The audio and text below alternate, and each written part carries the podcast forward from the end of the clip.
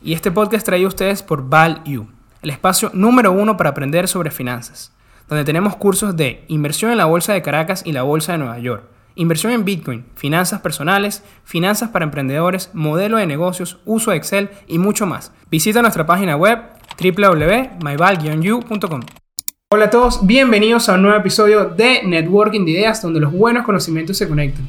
Bueno, un episodio importantísimo para nosotros, Andrés. Vamos a estar hablando de FEME, de finanzas en mi escuela. El tema que ha causado sensación eh, últimamente, bueno, en las comunidades, en nuestros círculos de amigos y en general a todos los que escuchan y siguen todo lo que hace Value por, bueno, por toda la comunidad.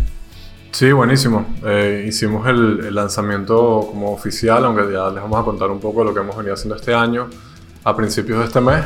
Y bueno, creo que este espacio también faltaba hablar un poco de esto. Eh, también porque muchos de los chavos que están estudiando con nosotros están también escuchando del Working de Ideas, sus papás. Un saludo para todos ellos, de verdad que sí, gracias por el y apoyo. Y a sus papás también. Eh, creo que esto es un excelente espacio también para educar y enseñar también a los padres sobre todos los temas de finanzas. Creo que no, como tú decías, no podíamos dejar de aprovechar para hablar un poco más del programa, dar de repente responder algunas dudas que pudieran tener y entrar un poco más a detalle. Aunque bueno, esta campaña ha sido bastante grande, han podido conversarla en diferentes eh, noticiarios, también muy bueno por eso. Gracias. Pero bueno, aquí también nos encantaría escucharlos al final del programa, ya saben, nuestro canal de YouTube, dejar eh, sus comentarios y cualquier duda que tengan con respecto a FEME, el programa de finanzas en mi escuela, con gusto la vamos a atender, ¿no? Y justamente hablando de preguntas, bueno, qué mejor empezar con la pregunta clave que para mí le, le, le dio inicio, ¿no? A, a, finanzas en mi escuela. ¿Qué les hubiese gustado aprender sobre finanzas cuando estaban en el colegio? ¿no? Yo creo que es la incógnita más importante y que responde a esa necesidad y a, y a esa construcción que ustedes han, han, estado haciendo estos últimos años, ¿no? A mí personalmente, voy a, voy a adelantarme, nos encantaría, como como les, digo, que nos comenten en nuestro canal de YouTube, en el video. Y además también recuerden que participan por uno de nuestros cursos en línea completamente gratuito, es decir, un descuento del 100% solamente comentando a esta pregunta de la semana, que les repito rápidamente, es ¿qué les hubiese gustado aprender sobre finanzas cuando estaban en el colegio o en la escuela? A mí realmente me hubiese gustado aprender sobre la bolsa de valores, sobre el mercado, porque bueno, después para mí fue muy costoso. Arrancar de cierta manera autodidacta. Obviamente también agradezco, ya una vez que, como dice Steve Jobs, es muy fácil conectar los puntos hacia atrás. Bueno, sí, me faltaba esta herramienta. De repente cuando estaba ahí en ese momento no, no lo veía, pero era obvio que era una necesidad. Y, y bueno, tú y yo estudiamos juntos. Y, y, siempre nos preguntábamos por qué veíamos tanto, no, no sé, el teorema de Pitágoras, que todavía no lo he utilizado, y no veíamos cosas que, que necesitábamos el día a día todos, eh, era evidente que muchos en el colegio teníamos esa necesidad de que, y, y esa pasión por emprender, que muchos no iban a, a buscar un trabajo formal y, y, se veía que, no, que faltaba esa, esa gama de herramientas para poder afrontar, especialmente las finanzas, ¿no? porque es el lenguaje de los negocios, independientemente de que vayas a montar un puesto de zapatos, un negocio de tecnología, no teníamos de cierta manera esas herramientas. Entonces, para mí, primero el, el tema de la bolsa de valores y temas básicos como hacer un presupuesto, eh, yo recuerdo que mis primeros emprendimientos sufrieron mucho por el tema de la tasa de cambio, porque pasamos de tener un bolívar en, en, esa época, 2008, pasamos a tener un bolívar que, bueno, de cierta manera era un poco más estable, nunca ha sido 100% estable, digamos, desde que yo estuve en mi vida profesional, pero eh, eh, ya pasamos a, a este bolívar eh, volátil que si no, si no ajustabas tus precios en horas, perdías. Y, y yo no sabía eso cuando estaba empezando y me costó y mucho de mi capital, ¿no? Entonces esas cosas, eh, nos grabamos el colegio y no, no teníamos esas herramientas.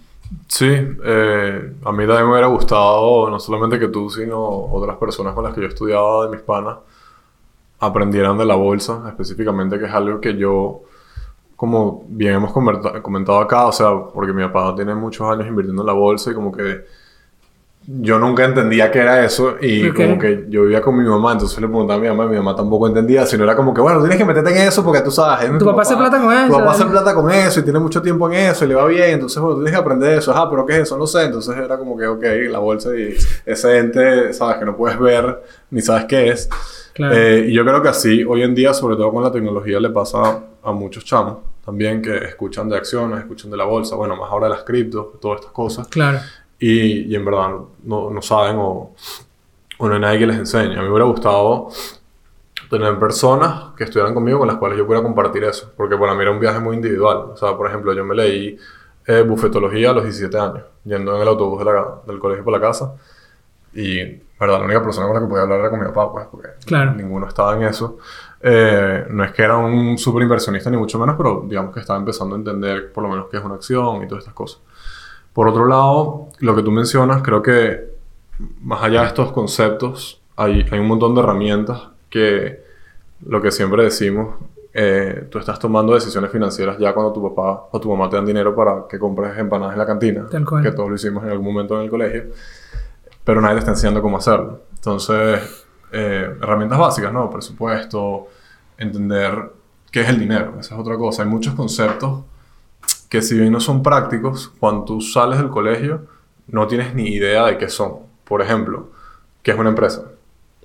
¿Qué es una empresa? Tú estás en el colegio y te dicen, eh, sí, bueno, es que es una empresa que hace esto, y ok, es una empresa, pero también escuchas entonces una fundación, y entonces ves cosas del gobierno, y en verdad no entiendes ninguna diferencia entre las tres cosas.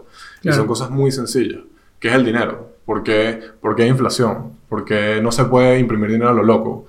Cosas así son cosas que, o son conceptos que en el colegio tú no entiendes. Y, Tal y, cual. y es difícil, o sea, no, no es que es difícil, pero por eso creamos finanzas en mi escuela y por eso Vale existe. No debería ser cuando llegas a la universidad y le dices, mira papá, este, en verdad necesito algo de plata para poder ir para la universidad o tal vez quiero comprar un carro, lo que sea, me puedes ayudar y, y- y no, ni siquiera sabes qué es el dinero. Ni, Ni siquiera sabes por dónde empezar. ¿sabes? Exactamente. Entonces, bueno, yo creo que esas son cosas que, que nosotros estamos atajando junto con todos los colegios con los que trabajamos y los padres que no se han hecho, y ahorita vamos a hablar un poco de eso, porque no se ha hecho históricamente. Y el dinero, sobre todo en Latinoamérica, las finanzas, siempre ha sido un tema tabú. O sea, tú vas a cualquier país y, y, bueno, es una cosa social, también un tema de seguridad, hay un montón de cosas, o sea, es complejo. Pero, por ejemplo, en Estados Unidos es muy normal que inclusive cuando te postulas un trabajo te dice ya cuánto te pagan. O tú Claro. puedes averiguar muy fácilmente cuánto gana alguien y la gente lo comenta. O preguntarle normal. inclusive, ¿cuánto me La vas a gente lo pagar? dice normal. O, o- están conversando, mire, mire ¿cuánto, ¿cuánto están pagando? Bueno, estoy ganando tanto al año, tanto en estos beneficios y lo que sea. Pero en Venezuela y en Latinoamérica es bastante tabú. Es como que, bueno, a la gente no le gusta hablar de cuánto tiene o de, o de aquello. No me preguntes cuánto gano. O sea, y en el mundo es más normal y yo, yo creo que tiene, tiene que ver un poco con la seguridad. Pero eso, Sí, lo importante es que eso se traduce a que, a, los, a que los padres, y en este caso los colegios también, porque son los que están en la parte educativa, también es un tabú para ellos. O sea, mi papá, que, que es empresa, fue- eh, bueno, era empresario, eh, 30 años invirtiendo en la bolsa tiene ya casi. A mí nunca me habló de plata y él nunca me habló de las cosas que teníamos y creo que esto lo he comentado. Y más bien era como mi mamá la que me decía, brother, tú tienes que... no, brother, bueno. Andrés, tú tienes que ponerte las pilas para... Porque ya tú eres un adulto, ¿sabes? Tú tienes Claro. que estar metido en lo que está haciendo tu papá. Y, Y, todo y lo que la hace. independencia financiera eh, no, no, no le damos el valor aquí en Latinoamérica eh, necesario. Es, ese tabú de que hablar de plata es malo, pero no hay nada más importante que... Ok, yo sé que la salud es lo número uno, ¿no? Por eso no hay nada. Pero no le damos la importancia de esa independencia financiera. Sin independencia eh, financiera, económica, prácticamente no puedes tomar las riendas de tu vida. Pero es que el, el dinero es, lo que, es, es a lo que quiero llegar, o sea, el dinero. Y la manera como lo vemos en value. Y, la y lo que es el dinero. El dinero es un valor de cambio, es un medio ya. Sí, o sea, tú quieres tener salud, eso es dinero. Tú quieres tener una casa, es dinero. Tú quieres Claro. tener... Todo es dinero. Y no todo es dinero porque tú necesariamente estés buscando dinero, sino que el dinero es lo que te da acceso a todas esas cosas que estamos mencionando. Sí. Entonces, si tú no entiendes cómo funciona el dinero y no entiendes cómo funcionan las finanzas, no vas a tener nada de eso. Y si no le das la importancia, ¿no? Pensando que va a caer del cielo, o no, yo no me estreso por el dinero, que, que pasa muchísimo. Debe ser porque eres súper millonario, seguramente. No, O sea, no, al contrario, personas que dicen, no, yo no me voy a preocupar por eso, o tu tema de Te dinero. vas a preocupar porque tarde o temprano vas a tener que hacer. Tal cual. Entonces, nada, yo creo que lo que te está comentando es lo que tú dices. O sea, mi papá siempre era como un tema tabú hasta que yo un día tuve que decirle, mira viejo, tú ¿Qué es tienes lo que que decirme... No, no solamente, yo entendía que él tiene una empresa de esto, ¿no? Ok. ok, está bien. Pero realmente cómo funciona la cosa, o sea, qué haces en la bolsa, cómo mueves la plata, ¿Por dónde vas ¿Qué compras, aquello, qué ha- y, y cómo yo puedo proyectarme hacia lo que yo quiera. Entonces yo creo que esos son temas que han ido cambiando. Hoy en día con las cripto es mucho más normal porque los chamos ya tienen wallets y tienen cripto desde los 12 y han tenido 13 que ver años. gráficos, inclusive en la parte del análisis técnico ya, ya le meten. Eso, exactamente, exactamente. Y eso es un fenómeno full interesante que, que yo creo que sería bueno, inclusive tal vez aquí en Value, eh, estudiar cómo ha cambiado el comportamiento de los jóvenes previo cripto, post cripto. Claro. Más inclusión, Yo inclusive. creo que hay mucha hablar. más inclusión Claro y eso ha sí. hecho que el, para- ese paradigma de, de tabú empieza a cambiar para bien, Pero, pero es eso, no, no es solamente el tema de los colegios, es también un tema cultural. Claro. Bueno, ahí podríamos discutir el tema, bueno, la inclusión, pero los riesgos que esto conlleva, ¿no? Ahorita podemos hablar de que puedes abrir una wallet y recibir dinero con solo un correo electrónico. Sí, A diferencia de una cuenta de No, banco. y tienes todo el tema del KYC, del de conocer a tu customer y a tu cliente y las, las regulaciones que obviamente siempre van atrás de la innovación y todas estas cosas, pero Pero de que ayuda a la vuelvo a inclusión. lo mismo, o sea, al final del duda. día, si es un chamo que tiene 12 años y hipotéticamente hablando, perdió todo su dinero, ¿cuánto es el dinero que puede tener un chamo de 12 años? No es Claro. tanto realmente. Y es importante, que es lo que siempre digo, que esos errores pasen cuando tienes 12 años y perdiste todo tu dinero, fueron 100 dólares, y no perdiste todo tu dinero a los 30 cuando eran 100 mil dólares. Exactamente. Entonces, bueno. Eh, en relación a, a esto, lo que hemos venido haciendo en Value, en Finanzas en mi escuela, te comento brevemente, aunque ya lo hemos conversado fuera de, de cámara, o en este caso de, fuera de la grabación. Eh, Finanzas en mi escuela es un programa que es asíncrono, es decir, no, asíncrono significa que lo puedes tomar donde, bueno, cuando quieras, pero realmente lo puedes tomar donde, cuándo y como Bajo quieras. demanda. Sí, eh, no tiene un horario específico, a pesar de que incluimos clases en vivo también, pero digamos que el, el core del programa es asíncrono. ¿Por qué? Bueno, porque obviamente los chamos necesitan poder aprender si están esperando para entrar a su clase de, de ballet, bueno, eh, Claro, chama y para que no afecte su carga académica que ya tienen, porque ya el programa está diseñado. Los chamos tienen manera. cargas académicas, eh, nosotros, no, te vas a quedar loco. ¿Sabes cuándo es el momento que más los chamos hacen finanzas en mi escuela? ¿Cuándo? Los fines de semana. ¿En serio? Sí, es donde hay más tráfico en la, en la plataforma. Entonces, bueno, todas esas, todas esas cosas, esa flexibilidad, que es un buen feedback que hemos Eso es buenísimo porque significa que están dejando tiempo de ocioso, es decir, Exacto. que pudieran eh, estar aplicándolo jugando o cualquier otra cosa y lo están utilizando en, en finanzas en mi escuela, están aprendiendo. Exactamente. Y es por la flexibilidad que queremos darle porque sabemos que tienen una carga académica que cumplir en un horario. Eh, está orientado por ahora a jóvenes y niños de 10 a 19 años. 10 a 19 más o menos la edad que están entre lo que es en Venezuela quinto grado y, y quinto año. Ok. Que es el equivalente básicamente a eh, lo que es el, la preparatoria en otros, en otros países. Eh, en Venezuela es el equivalente a bachillerato, más unos dos grados de educación, eh, lo que viene antes de la preparatoria eh, elemental, elementary. Creo que sí. No, no. Ok, bueno, es- sí, más o menos 10 Para mí 11 era años. básico. 10 11 años, sí, nosotros teníamos otro nombre, pero esos han ido cambiando, por eso te digo. Y Eh, va cambiando, ¿no? El programa a medida que van avanzando. Claro, ¿no? Se vuelve más, más complejo y... Sí, tenemos distintos pilares. Esa es otra cosa porque, por lo menos yo soy partidario de que todos deberíamos ver finanzas personales. Todos es lo, Todos, primero que tú todos. deberías ver es finanzas personales porque ahí entiendes que es el dinero, Todos tomamos decisiones financieras. se relaciona contigo, cómo se relaciona con tu familia, estas cosas. Pero ya a partir de ahí tienes una gama de cosas que puedes aprender. O sea, tenemos emprendimiento, tenemos bolsa de valores, tenemos criptomonedas, próximamente NFTs, economía, este, entender cómo funciona el mundo, cómo los países se relacionan. O sea, Ok. un montón de cosas que, que te ayudan a, a seguir avanzando en la parte de finanzas. Y esto lo hacemos, eh, bueno, como dije, puedes ingresar como quieras, desde tu teléfono, desde tu tablet, desde tu laptop. Cualquier único- dispositivo. lo único que necesitas es una conexión a internet, sin embargo, puedes ver contenido eh, sin conexión a internet también si lo descargas. Ok, perfecto. Para que seamos lo más inclusivo posible, en la, sobre todo en Latinoamérica, que hay tantos problemas de internet a veces. Sí, lo sabemos. Y bueno, por último, comentarte que en relación al programa como tal, es un programa donde también nosotros enseñamos, capacitamos a los profesores, ¿ok? porque los profesores son nuestros mayores aliados. Esto no es un trabajo solamente de value, es un trabajo de los- del colegio con los profesores y es un trabajo también de los papás.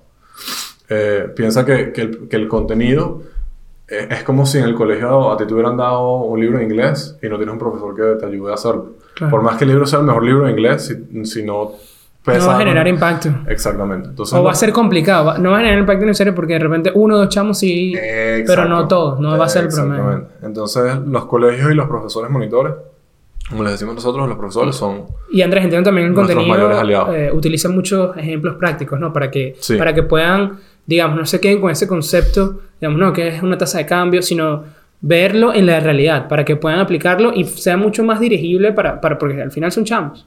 Es 100% eso. O sea, todo lo hacemos, como decimos, para dar herramientas. Todo es práctico. Hay mucho de toma de decisiones, mucha exploración, mucho... eh, por lo menos tenemos algunas cosas de, por ejemplo, realidad virtual, que... eh, bueno, después se los podemos mostrar, pero... Pero, por ejemplo, que, que es, in- como dicen en inglés, immersive, pues. O sea, el chamo está en la bolsa de Nueva York y puede explorar ciertas cosas de esa vista que tiene para ver, por ejemplo, qué es la... Qué es, eh, El la- pit, hablando- Este, sí, en el pit. Pero básicamente por ejemplo, cómo es la pizarra, qué puedes conseguir en la pizarra, quiénes son esas personas que están contigo ahí, bueno, son los corredores o Ok.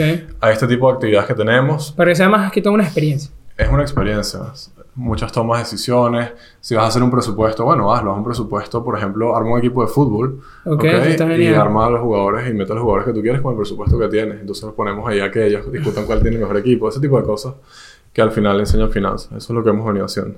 ¿Y qué has visto que hayan sido los principales retos con, con el programa? Mira, eh, nosotros empezamos eh, a trabajar en esto hace un, más o menos en agosto, septiembre del año pasado, del 2019, 2020. del 2020, disculpen, sí, el año, año pandemia. Año borrado. Del año 2020 empezamos con nuestros primeros estudiantes en febrero de este año, del 2021, con 50 chamos de la escuela, de Barquisimeto y de Barcelona. Hoy en día tenemos eh, al, ¿qué? ¿Qué fecha es hoy? 13 de diciembre, ¿no? 13 de diciembre, 2514 inscritos. Creemos que proyectamos unos, 2000, eh, unos 4000 para, para enero. Y yo, Wow. bueno, nosotros proyectamos que para dentro de un año podemos tener más de 10.000. Eh, y te digo esto porque, porque, bueno, obviamente eso nos ha dado mucho aprendizaje. O sea, el y el reto también ha sido ese crecimiento rápido, ¿no? Estar, digamos, preparado para recibir tantos chamos de golpe. Sí, yo, yo creo que no, no, para contestar lo del reto, te, o sea, te, te digo esto es para que vean cómo ha sido el viaje. Ok. Obviamente empezamos con un MVP, que es un producto mínimo viable, y lo hemos ido construyendo a medida que hemos recibido feedback de los estudiantes, de los profesores, de los papás, de todo el mundo. O sea, eh, como saben, Lean Startup y Startups y todo esto. Em, habiéndote dicho eso, creo que el mayor reto, eh, o, o uno de los mayores retos en general cuando construyes un producto, es, como dicen en, en el- en los manuales de User Experience de Google, Ok. tú no haces un zapato que, que necesariamente le quede perfecto a todo el mundo, pero tienes que hacer un zapato que le sirva a todo el mundo y que funcione para todo el mundo. Entonces, ¿por qué te digo esto? Porque tú tienes muchos inputs de Ok. muchos colegios, de muchos estudiantes de distintos lugares de Venezuela. Ahora imagínate si lo escalas a Latinoamérica. Entonces, ¿cómo tú creas un producto que haga que tanto los estudiantes todos estén contentos, tanto los profesores estén contentos, como los papás estén contentos, como los directores del colegio estén contentos, que son los cuatro stakeholders que tenemos? Em, eso es un desafío, es, un- es- es- es algo increíblemente difícil hacer y como muchas veces yo tuiteo y digo, o sea, es fácil señalar los problemas, obvio. Claro. Lo difícil es resolverlo. O sea, la educación financiera no es necesidad, claro que es necesidad. ¿Por qué no se ha resuelto? Porque es muy difícil. Es complicado. Es muy difícil. Tú tienes una... Voy con el segundo reto. ¿Cuál es el segundo reto? Tú tienes una población de profesores. ¿Ok? Por ejemplo, geografía, matemática, etcétera, que son temas afines o relacionados con lo que pueden ser las finanzas. ¿Cuál es el problema? Que ellos tampoco recibieron educación financiera. Entonces, tú dices, bueno, ¿será que voy directo con los estudiantes? ¿Será que voy primero con los profesores? ¿Será que voy con los dos? ¿Será que voy con los papás? ¿Cómo, cómo, cómo tú haces ese approach a la educación financiera? Como es un ejemplo, poder hacer programación o nutrición o un montón de cosas que yo creo que deberían enseñarse. Entonces, ese es el primer reto. Tú impactar a, a cada uno de una manera diferente. Y esa es otra cosa. Tú tienes que hacer un lenguaje y un producto diferente. Porque tú no puedes hablarle al profesor como lo hablas al estudiante. El lenguaje. Eh, el otro tema creo que, que también es, eh, es decir, nosotros somos los primeros haciendo esto en Venezuela. Y estoy seguro que somos uno de los primeros en Latinoamérica.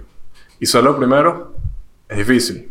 ¿Por qué? Porque literalmente estás creando un mercado si lo ves desde el punto de vista de negocio. O sea, no hay, no hay mercado de educación financiera en colegio porque no existe. Claro. Entonces, hay mucho, hay mucho de educar al usuario. Mucho de educar al usuario, sobre todo en educación, que es un sector que está underinvested en el mundo. Claro, puede haber muchos más comentarios y mucho de- un feedback que de repente no, no es eh, utilizable para ustedes. Como que no, yo quisiera que esto fuera así, pero el usuario no entiende. No, es que no puede ser así. Sí, no, sí, eso pasa a veces. Yo creo que en tecnología todo, todo es posible. tal cual. Pero me refiero a que tú tienes, o sea, nosotros tenemos, te estoy hablando de realidad virtual, y tenemos eh, profesores, por ejemplo, que cuando tú les dices, mira, vas a tener eh, en un reporte, tú puedes ver cuáles son las notas. Ah, o sea, yo no tengo que calcular las notas.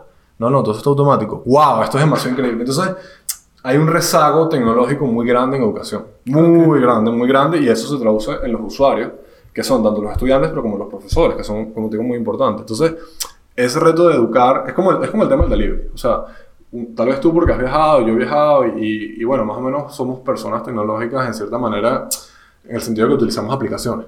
Pero de repente tú agarrar a una persona, tal vez de 70 años, y explicarle que en una plataforma él puede pedir algo por delivery y lo paga con su tarjeta de crédito y le llega a su casa, eso para ellos es algo que les vuela la cabeza.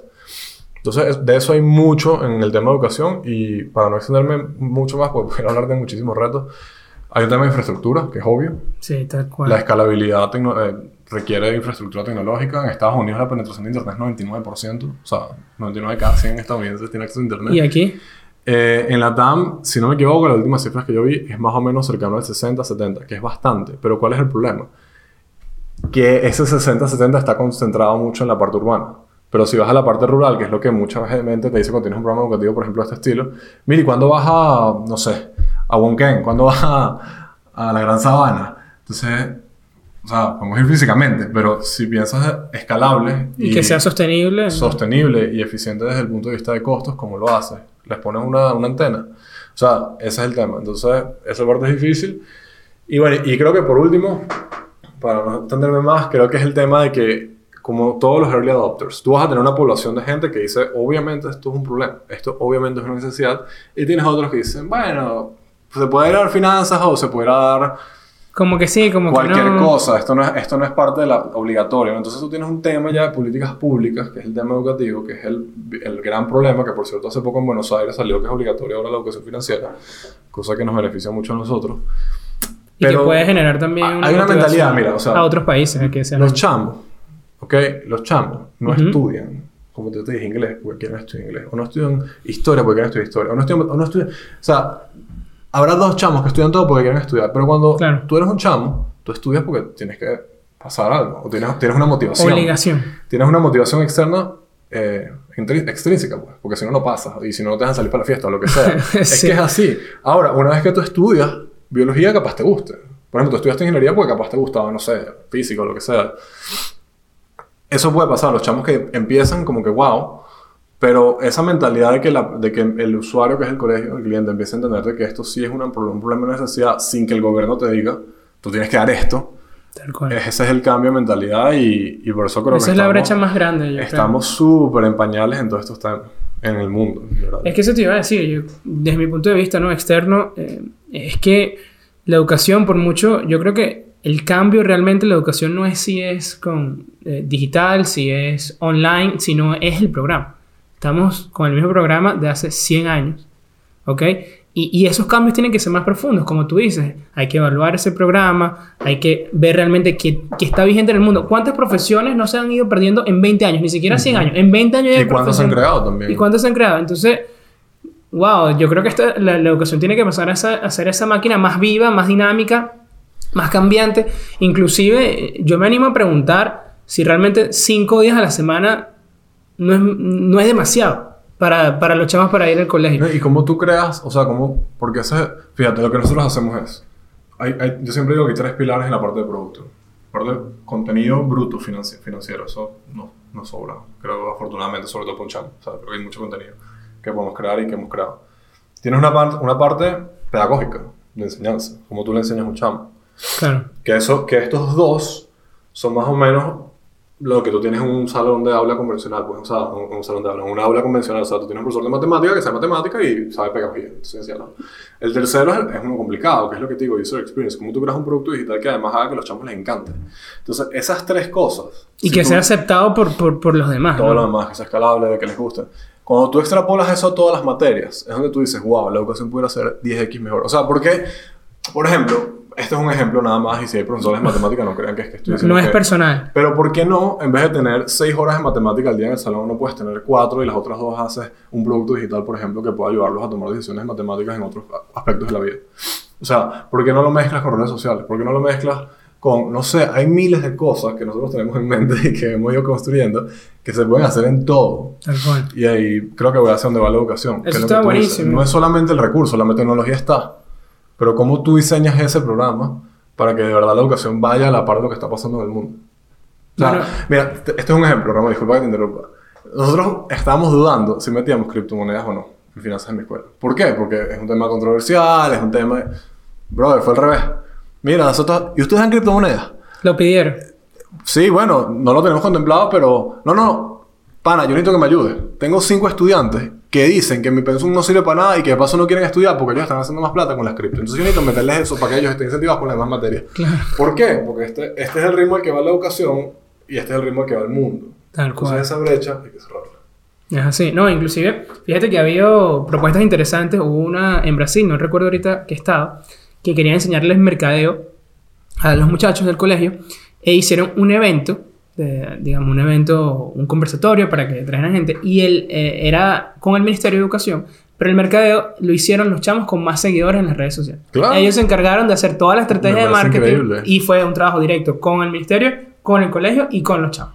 Me vas a pasar el nombre de esa, de esa iniciativa. Eso está. eso y está ahí los chamos, obviamente, aprendieron, bueno, entendieron el tema, bueno, de la comunidad, de que es importante, ¿no? De, de- de cómo hablarle, de hacer el mensaje, cómo le vas a hablar, qué estrategia vas a utilizar. Entonces, bueno, es, hubo ese cambio, hubo ese cambio profundo que es el que yo digo que no es cómo recibimos la educación, sino qué recibimos, ¿no? Y ese trabajo en conjunto, porque al final es lo que tú dices, necesitas que todos los stakeholders involucrados eh, participen, porque no solo pueden ser los chamos, o sea, si no, el cambio no va a ser posible. Es así, y, y eso que tú dices me- es, es mucho de lo que está pasando y lo que viene en el mundo en todos los temas de eh, content, lo que llaman Content Creator Economy y, las y las famosas DAOs, ¿no? O sea, las la- las organizaciones descentralizadas. Es decir, cómo tú creas una experiencia educativa en la cual no sea solamente yo, profesor, lanzando tu mensaje a ti, estudiante, sino tú generas una comunidad de gente que está aprendiendo, que al mismo tiempo se esté dando feedback y esté construyendo contenido que hace que las demás personas sigan aprendiendo. Que, va- que es un poco lo que hace Coursera. Sabes que en Coursera, por ejemplo, está Coursera, pero realmente la, gen- la que te da- la gente que te da feedback son tus peers en muchas partes o son mentores que son egresados. Ah, no, sa- no sabía. Sí, sí, claro, bueno, pues tienes como 40 millones, no sé cuántos millones de usuarios tiene Coursera. No puedes tener tantos profesores. Pero así es como escala el producto. Entonces, yo creo que la educación va mucho hacia allá. Eh, yo creo que para, para ir cerrando este episodio y esta parte, no sé cómo lo ves tú. Quiero que me comentes cómo lo ves tú, de hecho, ya que, está, ya que sé que hiciste una maestría, yo no he hecho maestría. Ok. Este, yo creo que, que la educación ya como está pasando y los próximos 10 años va a cambiar brutalmente Sí. en el sentido de que, por ejemplo, Google, Facebook, Amazon fueron empresas pioneras en No, decir... y que ya están entrando en el mercado. Disculpa, pero Google ya está entrando en el tema educativo. No, todo el mundo, todo el mundo. Entonces, ya ahí, a juro, va a haber un cambio. Todo el mundo, porque, porque tú ahora, como tienes todo el tema de escalabilidad digital, ya tú no necesitas tener un campus para enseñar. Entonces, como yo necesito tener un campus para enseñar y yo quiero aprender, por ejemplo, de eh, análisis de datos, por ejemplo, ¿de quién voy a aprender análisis de datos? ¿De Google, por ejemplo? Es un ejemplo, ¿de Google o de una universidad X? Probablemente de Google, que son los mejores haciendo esto. Entonces Google dice, wow, yo tengo... yo Y, y que él tiene la necesidad, él necesita tal puesto y cada vez más especialista, entonces él desarrolla el programa en función de Eh, esa necesidad que él tiene. Exactamente. Y por eso vemos tantas empresas en Coursera que no son solamente ahora Coursera o EDX con Harvard, con MIT, no, sino es Coursera con Google. Y, lo- y es por eso. Claro. Eh, de hecho, yo prefiero siempre tomar de empresas que, que propiamente universidad o que estén en conjunto. Por otro lado, por lo, que te, lo que te estaba comentando es que, o sea, ¿cómo ha sido el modelo tradicional? Sales del colegio o de la escuela, vas a la universidad, haces un estudio de pregrado, sales del pregrado, haces una maestría si quieres, y si quieres echarle mucho pichón y, y capaz de salgan ganas, haces un PhD. ¿Ok? Entonces, entonces fíjate que, que la escala en la pirámide, digamos que es- se supone que hay menos PhDs, hay más, un poquito más de máster, más de bachiller. De bachiller Sí, se cae, son menos los que van subiendo. Exacto. Fíjate que, que un, un PhD es o para un puesto demasiado específico, casi que, no sé, o sea, numérico así, ¿sabes? Pesado, o es algo netamente académico. Sí. ¿Ok? Un posgrado es para un cargo más alto, normalmente. ¿Ok? Y lo que es una, eh, un degree normal de la, de la universidad es como para un entry level y tú empezar a trabajar. Pero básicamente sin eso tú no, no puedes empezar a trabajar. Hoy en día todo eso ha cambiado desde el punto de vista de skills, que es lo que te venía diciendo. Google y Facebook ya es como que, ajá, ¿tú sabes programar? Sí, ¿tienes un título? No, bueno, pero mira, hice todo esto en inteligencia. Dale, bro. Claro, y tienes que pasar las pruebas que ya están, Ya ya listo, tú, tú sabes esto. Entonces yo creo que hacia allá es hacia donde va 100% Sin la educación. Creo que hay empresas que la están matando en educación como Coursera, Platzi, Doméstica, te puedo mencionar muchísimas más. Eh, que simplemente tú aprendes eso, lo que mejor aprendes en finanzas en la escuela, aprendes skills. Claro. No necesito tomar una carrera de cuatro años para saber programar, puedo aprenderlo en un año o en menos. Eh, y yo creo que todos esos títulos, fíjate que es lo que te digo, un PhD casi que es puramente académico, al menos que tengas Sí. cosas muy específicas, pero maestrías, y yo creo que esa parte va a ir bajando poco a poco hacia el punto de que no todo el mundo va a necesitar una maestría para tener un cargo gerencial o no todo el mundo va a necesitar inclusive ser licenciado de algo para tener un cargo en una empresa como ya está pasando. Sí, estoy totalmente a favor, obviamente. Creo que lo hablamos también en el episodio de si vale la pena hacer un MBA. Los, invito a todos a, a, escuchar ese episodio que tocamos justamente ese tema de la educación. La verdad, Andrés, genial todo lo que están trabajando. Este programa, bueno, ya obviamente conocía bastante. Creo que hoy sé un poquito más y lo mismo que te decía antes, me parece increíble. Creo que si bien hay retos complicados, esos cambios profundos en educación necesita sector privado y necesita sector público. Lo hace mucho más complicado, ¿no? estos cambios en tecnología normalmente han afectado solamente el sector privado. Es así. Entonces el cambio es un poco más fácil. No, pero bueno, todo lo que vale la pena cambiar eh, cuesta, ¿no? Entonces, no, y, no, al final, al final es algo que va a tomar tiempo, pero yo sí creo que es lo que te digo. Yo creo que aquí 10 años todo. Pero es que, es que las finanzas son, son todo, ¿no? Y aquí, en el sentido de que las decisiones más importantes de nuestra vida probablemente sean financieras. Creo que esto lo he dicho muchas veces antes. Hasta las relaciones. Eh, todo. y y no, no, es que te casas por eso. Hablas del, del PhD. Pero puede ser un problema. Ok, pues que llegaste a ser PhD, pero si tienes problemas económicos, puede que ni siquiera consigas trabajo. Eso es el tema. O, o, ni siquiera puedas ejercer tu carrera, ¿no? Por, por, por problemas financieros, por no conocer de finanzas. Entonces, esto es súper importante, más en Latinoamérica. Estamos hablando de que en Latinoamérica más del, del 58% de las personas no tiene para pagar o para prever un costo que sea igual o mayor a un salario de un mes. Es decir, si, si, las personas aquí en Latinoamérica se les presenta un imprevisto con equivalente al, al gasto, eh, digamos, al salario que reciben un mes, no tiene cómo costear. Tremendo dato. ¿Ok? Entonces, es una necesidad súper importante, ¿no? Está, estamos en situación de, de, de crítica, ¿no? Estamos, no, no, deberíamos estar en esa situación, ¿no? Deberíamos tener un margen de maniobra, deberíamos tener herramientas, y eso parte de lo que tú decías, no tenemos el skill, no tenemos las herramientas y por eso caemos, claro, eso se suma a otras cosas, ¿no? Pero con, con las herramientas correctas, obviamente es mucho más fácil salir de estas situaciones imprevistas, ¿no? Y, y poder hacerles, poder afrontarlas, ¿no? Porque van a llegar a, a, cada uno de nosotros. Y es mejor que atajar el problema antes de que lleguen, que no venga un coronavirus y entonces te agarraron sin, sin trabajo y sin plata para poder afrontar un mes de gasto. Tal cual. y, y, es algo transversal para todos, independientemente de la carrera, independientemente de qué es lo que te gusta, independientemente de, tu, de tus hobbies, de tus pasiones. Ese conocimiento financiero, como decías tú, mínimo quiero finanzas personales. Claro, lo impresionante de FEME es que va un poco más allá, hasta criptomonedas que yo creo que es algo súper importante y también das en el clavo en el sentido de que, mira, ya, y si usamos a cripto, como una catapulta para meter a todos los chamos para aprender sobre acciones o para aprender sobre otras cosas. Y dejamos de ver a Cristo como que el malo de la película. El efecto que podemos causar es exponencial. en vez de regañar a las personas, no es que perdiste 100 dólares, por lo menos una cuenta este chamo, perdió 100 dólares haciendo cripto, el papá lo va a regañar. Pero mira, ya va. ¿Qué aprendiste? ¿Qué hiciste? Bueno, ya sabes que eso no lo puedes volver a hacer. Mira, esto, mira, además de las cripto, hay acciones, pasa esto, es un mercado un poco menos volátil. Hay un tema de riesgo. Hay un tema de riesgo, ya entiendes, bueno, y entiendes el, el riesgo-beneficio, que al final se basa toda la finanza en riesgo-beneficio, en, en, todas las decisiones, al, final se basa en riesgo-beneficio. Entonces, bueno, de verdad que yo le deseo el mayor éxito al programa y todos los que nos escuchan, de verdad que, como dije antes, nos encantaría que nos den su feedback, que quieran comentar, qué cosas de repente eh, quisieran saber más o quisieran eh, agregarle al programa, que Andrés, mira, eh, habla con este colegio que necesitamos finanzas o simplemente un tema, ah, y en FEME tienen esto, de verdad que nos encantaría toda esa información, creo que sería muy valioso.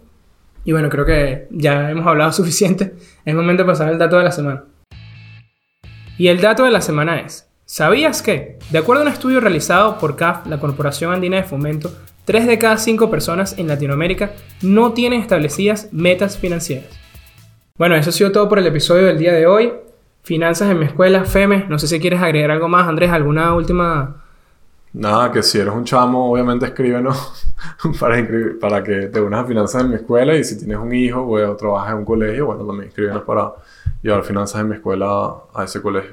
Claro que sí. Y bueno, siguen creciendo, ¿verdad? Que eh, atentos a nuestras redes sociales, ahí tienen toda la información de, de FEME y también, bueno, ya estamos llegando al final de, de nuestra temporada número 8. Este es nuestro episodio número 10. Por ahí vienen otras sorpresas, así que bueno, atentos a arroba networking de ideas en Instagram. ¿Y cómo te pueden conseguir en Twitter, Andrés? Que sé que es donde estás más activo. Twitter e Instagram, arroba Ardens Urquiola. A mí me consigue como Ramox, es como Ramón sin N, X, S al final, ¿ok? Y nuestra página web, arroba myval-u.com, ahí tienen toda la información también de todos los cursos, además de- del programa de finanzas de mi escuela, porque bueno, adicional a, a este programa, si quieren hacer cualquiera de nuestros cursos, ¿qué información, de qué pueden hacer cursos ahí, Andrés? Todo, emprendimiento, finanzas personales, criptomonedas, bolsa de valores. Y no hay límite de edad, ¿verdad? Ahí no, hay límite de no hay edad. límite de edad. Tenemos de- desde el 15 años hasta 70. 99, tienes como... Sí, me falta 99, pero... Excelente, bueno, ya saben, www.myval-u.com y no olviden si están viendo este video desde YouTube, darle like a este video y suscribirse a nuestro canal. No saben cuánto nos ayuda muchísimo con el algoritmo hablando de tecnología, todos esos likes, todas esas suscripciones, de verdad que nos hacen mucho más fácil nuestra misión de llevar el conocimiento financiero a cada vez más personas. Así que bueno, se les agradece Y un, muchísimo. y un saludo a Eduardo Castejón, que aquí en la oficina mirándonos, que nos ayuda a hacer este episodio. Claro que sí. Saludos Eduardo, gracias por, por el contenido. Y bueno, también léanlo en, en- en el blog. Creo que es una vez por semana, ¿no? Que, Sí, sí, ahí también tenemos artículos de finanzas de mi escuela y de todo, todo lo que tú quieras. Bueno, Networking Ideas, donde los buenos conocimientos se conectan. Nos escuchamos la próxima semana. Chao.